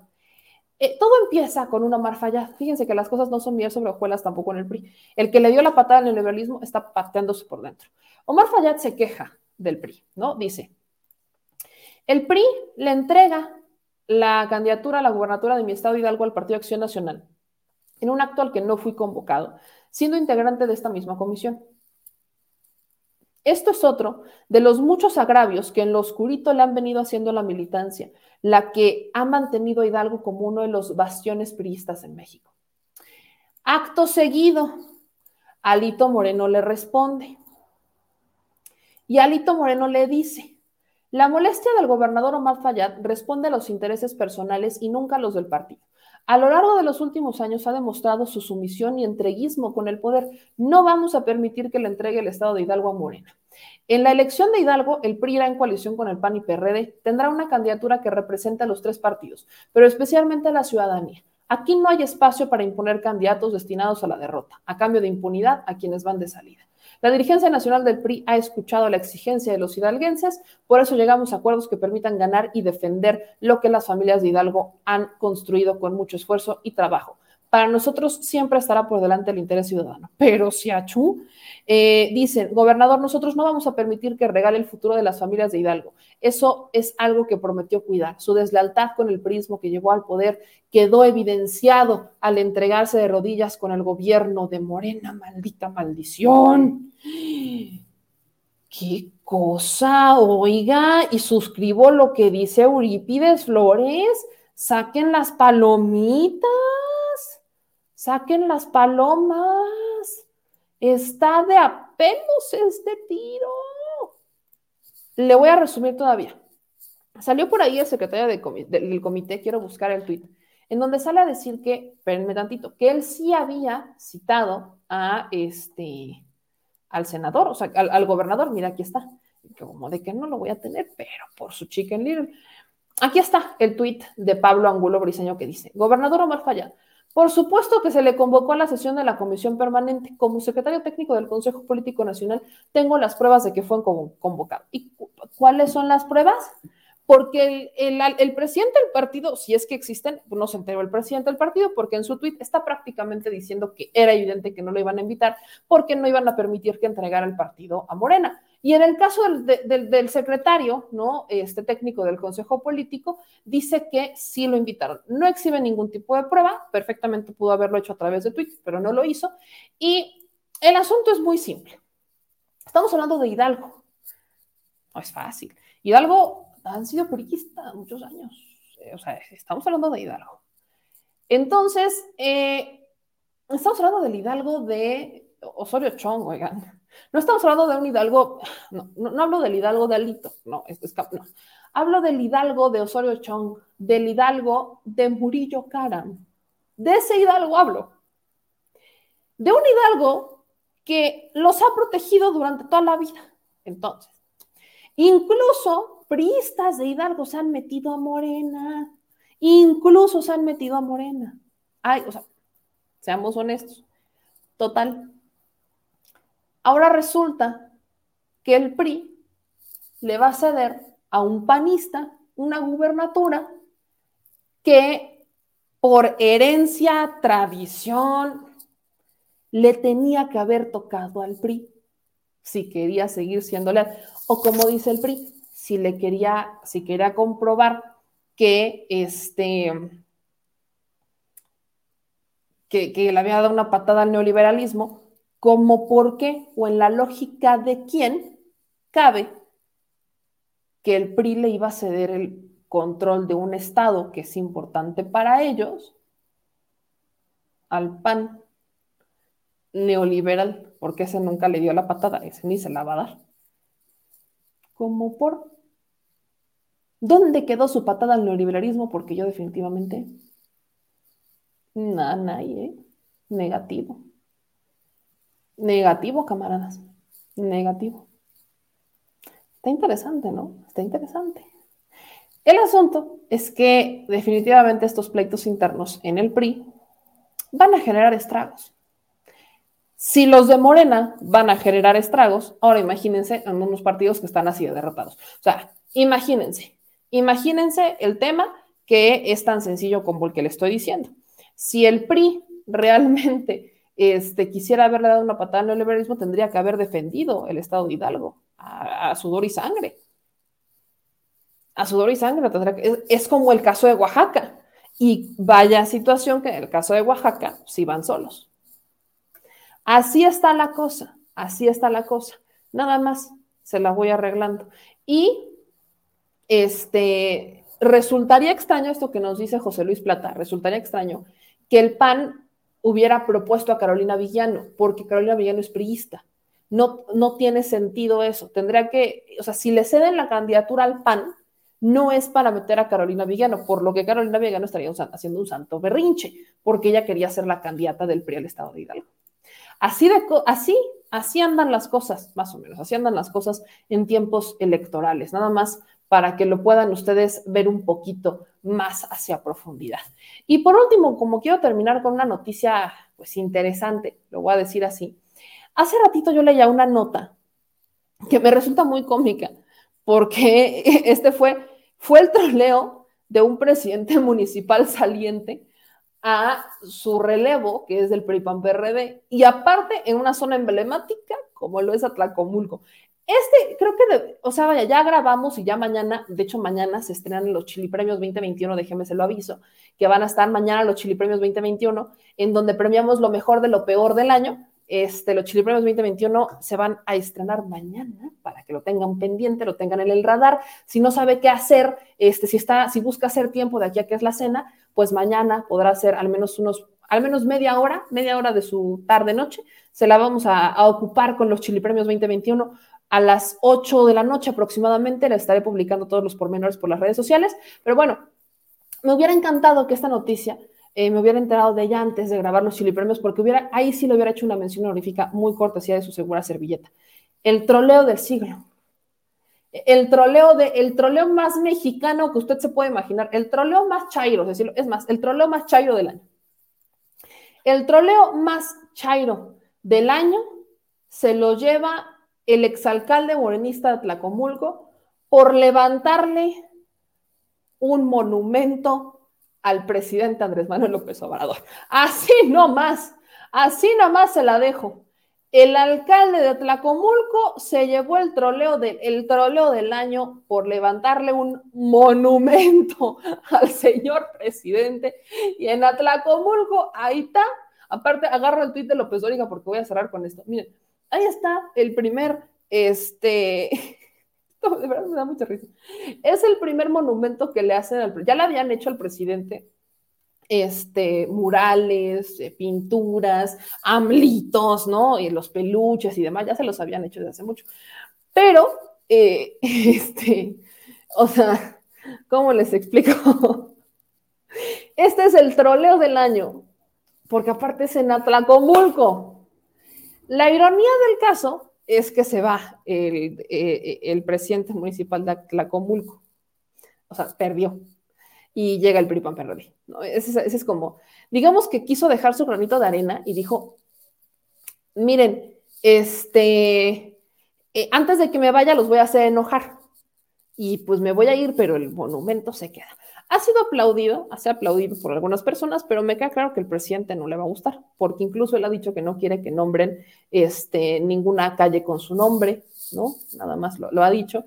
Pero ahora imagínense, ahora imagínense que eh, pues ya no, no, no le pusieron su nombre a una calle, no, lo hicieron un monumento, un monumento al señor presidente y en Atlacomulco y en Atracomulco. Miren, se va a reír, ¿no? Se va a reír, se va a reír. Yo quiero pensar que se va a reír, pero pues no está tan cool. si él ha dicho que no quiere, no, está tan cool que se haga. No hay nomás. Se lo paso al costo. Díganme en los comentarios qué opinan del el monumento, el monumento que le hicieron al señor presidente. Atracó mucho para la banda, para la banda. Porque obviamente ya salieron los, los grandes de sus casas a, eh, a, preguntar, por supuesto, hasta pelearse con Patricia Armendaris, ¿no? Que aquí Patricia Armendaris dice, este, sea serio, por favor, necesitamos periodismo serio. Y este, evidentemente, no es periodismo, este es chisme. Esto es un, o sea, y por eso estoy diciendo, estoy cerrando, estoy cerrando este, de, a modo de, de, reírnos un rato en el último al Chile que tenemos en el 2021. Pues teníamos que reírnos un rato, teníamos que reírnos un rato, nada más. Aparte, hay quienes ya están empezando a hacer el tema de la mano, ¿no? El nuevo saludo, porque como el presidente es Hitler, pues ya Hitler le hacían así, ¡ay, Hitler! Bueno, al presidente le vamos a hacer así, ¿no? Señor presidente, ya me imagino. No, hombre, de verdad, me encanta la creatividad que hoy se maneja la oposición. ¿eh? Me fascina. Me refascina la, la, este, la creatividad que tiene para inventar tanta, tanta, tanta tarugada. ¿No? Ya, el señor presidente, así, así, aparte. No, no, me encanta, me fascina me fascina, ¿no? Este, ¿Cómo le vamos a decir, señor presidente? Señor presidente. Ahora, la pregunta que hay que hacer, y esa es una pregunta que sí es interesante, es ¿con qué se pagó la estatua? Esa pregunta yo sí la voy a hacer, porque si estamos hablando en tiempos de austeridad y estamos hablando en donde los recursos se deben de usar para lo que se deben de usar y no para monumentos, si el alcalde decidió utilizar los recursos del pueblo o los recursos del municipio de Tlacomulco, que de por sí ya está bien atracado, para hacer un monumento, pues deja, le resta muchos puntos y es bastante cuestionable se lo digo con honestidad. Ese lo digo con honestidad, se lo digo bien clarito, este, con toda la, la claridad que, que, se lo pueda yo decir, está, está muy de la patada. El que, el que hace, eh, porque aquí me, me, pedían el nombre del alcalde de Atlacomucho, o Atracomucho, perdón, digo Atlacomulco, es este Roberto Telles Monroy, él era alcalde de Atlacomulco en el Estado de México, tomó parte de la develación de esta estatua de en la plaza principal aparte, no, hombre, aquí dijo bien, o sea, se sintió el hombre en la luna. Y aparte lleva una placa con el nombre de Andrés Manuel López Obrador que este, dice presidente de México 2018-2024 y aparte hay una falta de acento en el nombre Andrés. Esta es la primera estatua que existe del presidente Andrés Manuel López Obrador. Durante la ceremonia, eh, Monroy, o sea, en vez de hablar de lo que él hizo por Atlacomulco, habló de los logros del presidente al frente de la 4T. Y eh, lo que no se sabe es si esto lo pagó él con su lana, cosa que no creo, y no especificó si esto entró a cuenta del erario. Aguas. Porque sí está muy chistosa la nota, soy muy honesta, pero si hacemos un análisis profundo, eh, para eso no es el dinero del pueblo, oigan.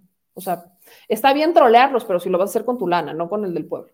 Porque hay cosas más importantes que se podrían adquirir y los monumentos no son baratos, no es como que un monumento te cueste 20 pesos, ¿verdad? Habría que ver el costo, quién lo hizo, eh, cómo estuvo la cosa, porque es algo que no se dejó claro y que muy probablemente va a salir a la luz porque quien entra es Marisol Arias, que ganó como la banderada del PRI PAN PRD en Atlacomulco, así que me queda claro que la gestión del alcalde en Atlacomulco quedó mucho que deber y que eh, por eso justamente es que regresa también en parte el PRI PAN PRD. Así que este, él buscaba la reelección, pero vean por dónde, vean cómo buscó la reelección Telles Monroy, vean la coalición con la que buscó la reelección. Morena, PT y Movimiento Ciudadano. Telles Monroy intentó ganar la reelección de Atlacomulco con Morena, PT y Movimiento Ciudadano. Movimiento Ciudadano, el que dijo que nunca se aliaría con Morena, ¿no? Ese movimiento ciudadano, exactamente, ese movimiento ciudadano, ahí, justamente, ahí. Ahí sí se aliará. Habrá que ver cómo es que esta estatua, eh, pues fue develada para ver si, o más bien con qué fue financiada, porque esa es la crítica que se va a estar haciendo. ¿Cómo le explico que esto no está O sea, sí está chistoso, es el troleo del siglo, pero eh, diría yo, ¿a qué costo? ¿A qué costo? Pero bueno, dicen acá, em, meme, ¿hasta qué grado llegaste en letras mayúsculas? No lleva acento. Ya se acentúan, Ricardo, ya se acentúan. Y, no importa si están en mayúscula o minúscula, pero sí se acentúan. eh, y más cuando es nombre. Eh, dicen, mi querido presidente se merece un monumento en el Zócalo, un menumento en el Zócalo.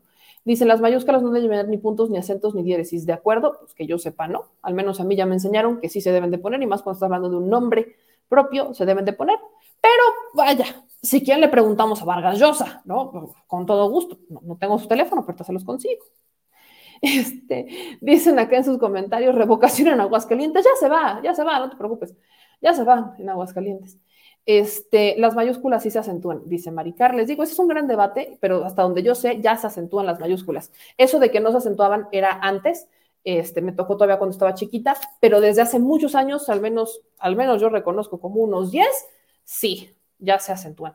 Y bien tiene razón Guille, esto es carnita, carnita para los, este, para los detractores. Ay, nomás les explico, como les aviso. Como les digo. Dice Blanca, meme, la gente de Jalisco se queja de Alfaro y no hacen nada, dan pena ajena. Están como los que se quejan del presidente, pero eh, están muy felices con, con los programas sociales, más o menos, o a la inversa. Dice, pero yo también pensé que sería bien ponerle un monumento al señor presidente, pero pensándolo bien hay que respetar sus ideales. Es que es el tema, y yo incluso se lo digo, es una, o sea, si está hablando de congruencia al presidente, no vas a gastar dinero en un monumento o en, un monumento, en un monumento, o en hacer grandes eventos para honrarlo o para eh, agradecerle y demás, cuando su premisa, su mayor legado es la austeridad. Es el tema. Por eso le digo que es un pesa más la congruencia pesa más que la congruencia, ¿no? Este, dicen, esa está buena. Digo, es el. El tema ni siquiera es la ortografía. El tema es el menumento, el menumento que le hacen al señor presidente. En fin. En fin. Vamos a ver qué tal surge ese tema. Ya le dije que ya empezaron a decir, ¿no? Me encanta la carnita que se les da, porque aparte es lo único que, por eso me da más risa, porque es lo único que pueden criticar. Al alcalde hay que criticarle si lo pago con el erario. Si lo pago con el erario, reprobadísimo. Si lo pago de su lana, se lo seguiré respetando. Pero si lo pago con el erario de Atlacomulco, híjole, reprobadísimo hasta la médula. Hasta, o sea, vaya, le apuesto que hasta el presidente lo mandará a quitar. Pero, este, el tema que me da risa es que dentro de las críticas que le hacen al presidente es el tema del salud, o sea, de cómo lo hicieron así. Que lo, como lo comparan con Hitler, van a decir que el presidente, ahora el presidente le tenemos que decir, ¡Hi! Andrés Manuel, Andrés Manuelovich. Algo así se van a sacar de la manga. Así, no, hombre, si son tan predecibles que ya, ya me lo sé, ya me lo, ya me lo sé. Me encanta. Respétense tantito y usen los acentos, por favor, por favor. No se dice menumento, se dice estatua, la estatua. Bueno, es para reírnos un rato. Quiero un monumento de hambre en la Plaza de la Paz del centro de Guanajuato, enfrente del Palacio Municipal donde se supone que trabaja Diego Sinue. Estaría muy interesante eso. Pero bueno, ¿cómo les explico que la cosa está, este, está muy interesante? Está muy interesante, pero bueno, mis chilitos, ya nos vamos, ya nos vamos. Les agradezco que nos acompañaran en este, el último Chile del 2021, el último Chile del 2021, espero que lo hayan disfrutado, el último Chile del 2021. Y este, mañana tenemos programa en vivo, mañana, nos, mañana, tenemos programa en vivo a las 9.30 de la mañana, 9.30 de la mañana nos estaremos preparando para este, transmitir en vivo con una, acuérdense que las transmisiones de transmisiones especiales son estas transmisiones especiales que hacemos más históricas, hablando de la historia del yunque y demás, que perfectamente podríamos ir a hacerla, me decían que fuéramos a La Paz o que fuéramos a este a la Avenida Juárez, afuera de la universidad, este, yunquista, que a ver si no nos corren, que está, de hecho la Universidad Yunquista está atrás de lo que era mi oficina hace muchos años, que era el Partido Verde, no está tan lejos, pero yo quería hacer un tema más histórico, así que veo que muchas personas me dicen que es en el Zócalo, que nos vayamos al Zócalo, que nos vayamos al Carmen, al Parque del Carmen, hay unas nieves bien chulas en el parque, no hombre, bien chulas las nieves del Carmen, pero, este, Déjenme en los comentarios, voy a hacer una encuesta en TikTok, voy a hacer en TikTok, no voy a hacer encuestas, pero eh, se va a pasar solamente por YouTube, solamente lo vamos a pasar por YouTube para que estén pendientes, lo vamos a pasar por YouTube para que estén este, pendientes en la mañana, nueve y media de la mañana, y este, que se quede, que se quede, dicen que se quede. El monumento, la estuata también, me encanta. Pero bueno, nos vemos. Este, ¿Era del Partido Verde? Sí, esta pregunta ya la saben de hace mucho, hace en el 2015, entre 2014 y 2015. Estuve. Entre 2014 y 2015 ahí anduve. Eh, renuncié, entre que renuncié, diferencias irreconciliables tuvimos el Partido Verde. Y yo, esa, esa historia bien muy vieja, esa historia ya es más vieja que, que, que, mi cana que salió aquí, no, hombre, ya es viejísima esa historia. No, hombre, hay un video hasta que les hice el tema, claro que es, pero para mi querida Blanca, pues sí, eso ya se sabe, se sabe, uh, ya llovió, ya llovió, ya llovió. Aquí me dicen que en el Cerro de la Paz, encuesta mano alzada, no, no voy a ver sus manos alzadas, pero bueno, Ah, pónganme atención, pónganme atención en las redes sociales, en Twitter y en, YouTube, sobre todo, para que este, para que veamos dónde transmitimos mañana. ¿Dónde transmitimos mañana? Porque habrá Chile mañanero. Chile mañanero, el último, el último atrás de la mañanera sin la mañanera del 2021. Este, dice Meme, qué, qué mal que no nos tomas. No es que no quiera, el asunto es que como no tenemos a este operador en la mañana no puedo usar el programa para transmitir y solamente podemos transmitir a través de YouTube, así que pues esa es la razón. El asunto es que, michelitos, les mando un beso a todos ustedes. Gracias por suscribirse, por activar las notificaciones. No se les olvide dejar su suscripción, convertirse en parte de la Chile Familia, la Chile Banda. No se les voy a olvidar, así que denle like, suscríbanse y activen la campanita. También no se les olvide seguirnos en todas las benditas y maravillosas redes sociales. Y pues bueno, chilitos, hasta aquí nos dejo y nos vemos mañana. Les mando un beso y viva Andrés Manuel. Como le decía, no, qué cosa tan más. Nos vemos mañana en la mañana. Adiós.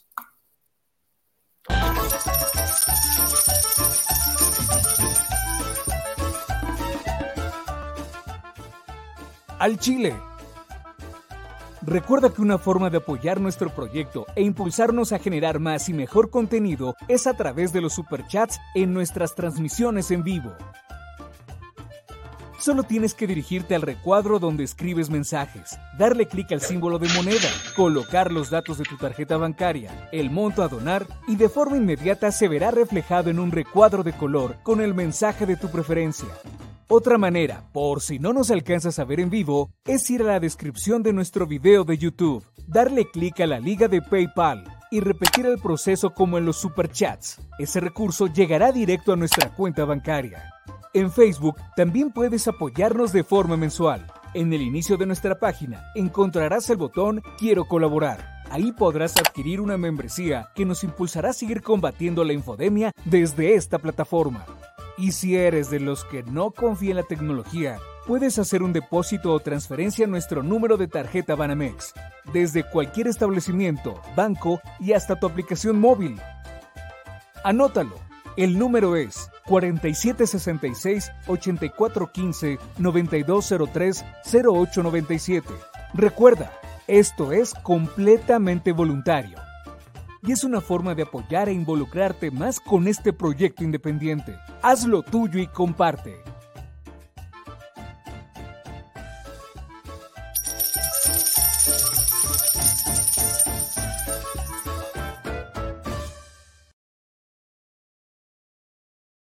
Si estás en Puebla y quieres un café que de verdad sepa a café, ve a Georgian Café Vas a encontrar postres, variedad de cafés y tés, pero sobre todo un precio justo y sabor inigualable.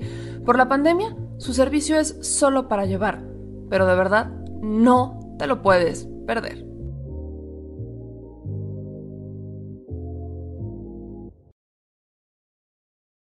Al Chile, la indiferencia es el peor enemigo de todos y más de los animales. Los últimos datos del INEGI señalan que en México existen cerca de 18 millones de perros y alrededor del 70% viven en las calles, es decir, casi 13 millones han sido abandonados, extraviados o nacieron en las calles. Esto posiciona a México como el primer país de América Latina con mayor índice de perros abandonados y también con mayor indiferencia al tema. El abandono es un fenómeno que afecta a perros y gatos de todo tipo, no entiende de edades o de razas. El 20% de perros y el 11% de gatos abandonados son de pura raza, mientras que el resto son mestizos, Por otro lado, la mayoría de perros y gatos llegan al refugio en la edad adulta, aunque también son recogidos cachorros y animales de edad avanzada.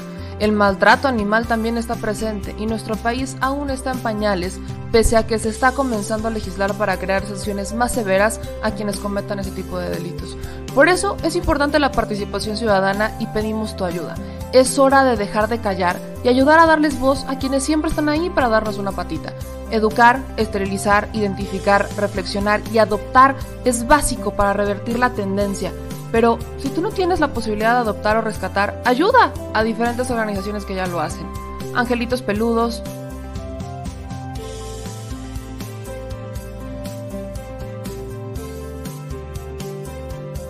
Amor sin raza.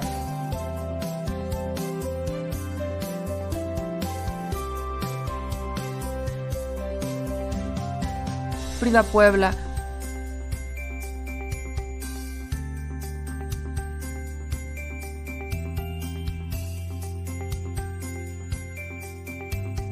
Rivera Rescue.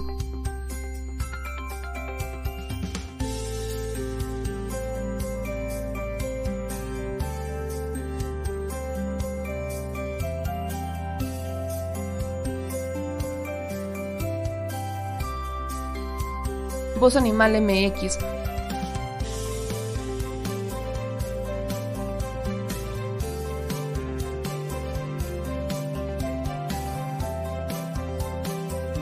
el albergue San Cristóbal,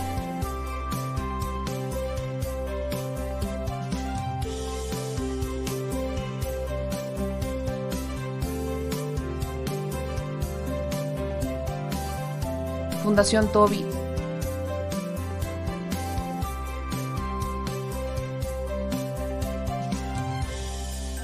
o Patitas Invisibles son algunas de las organizaciones a las que constantemente donamos y apoyamos, pero no es suficiente.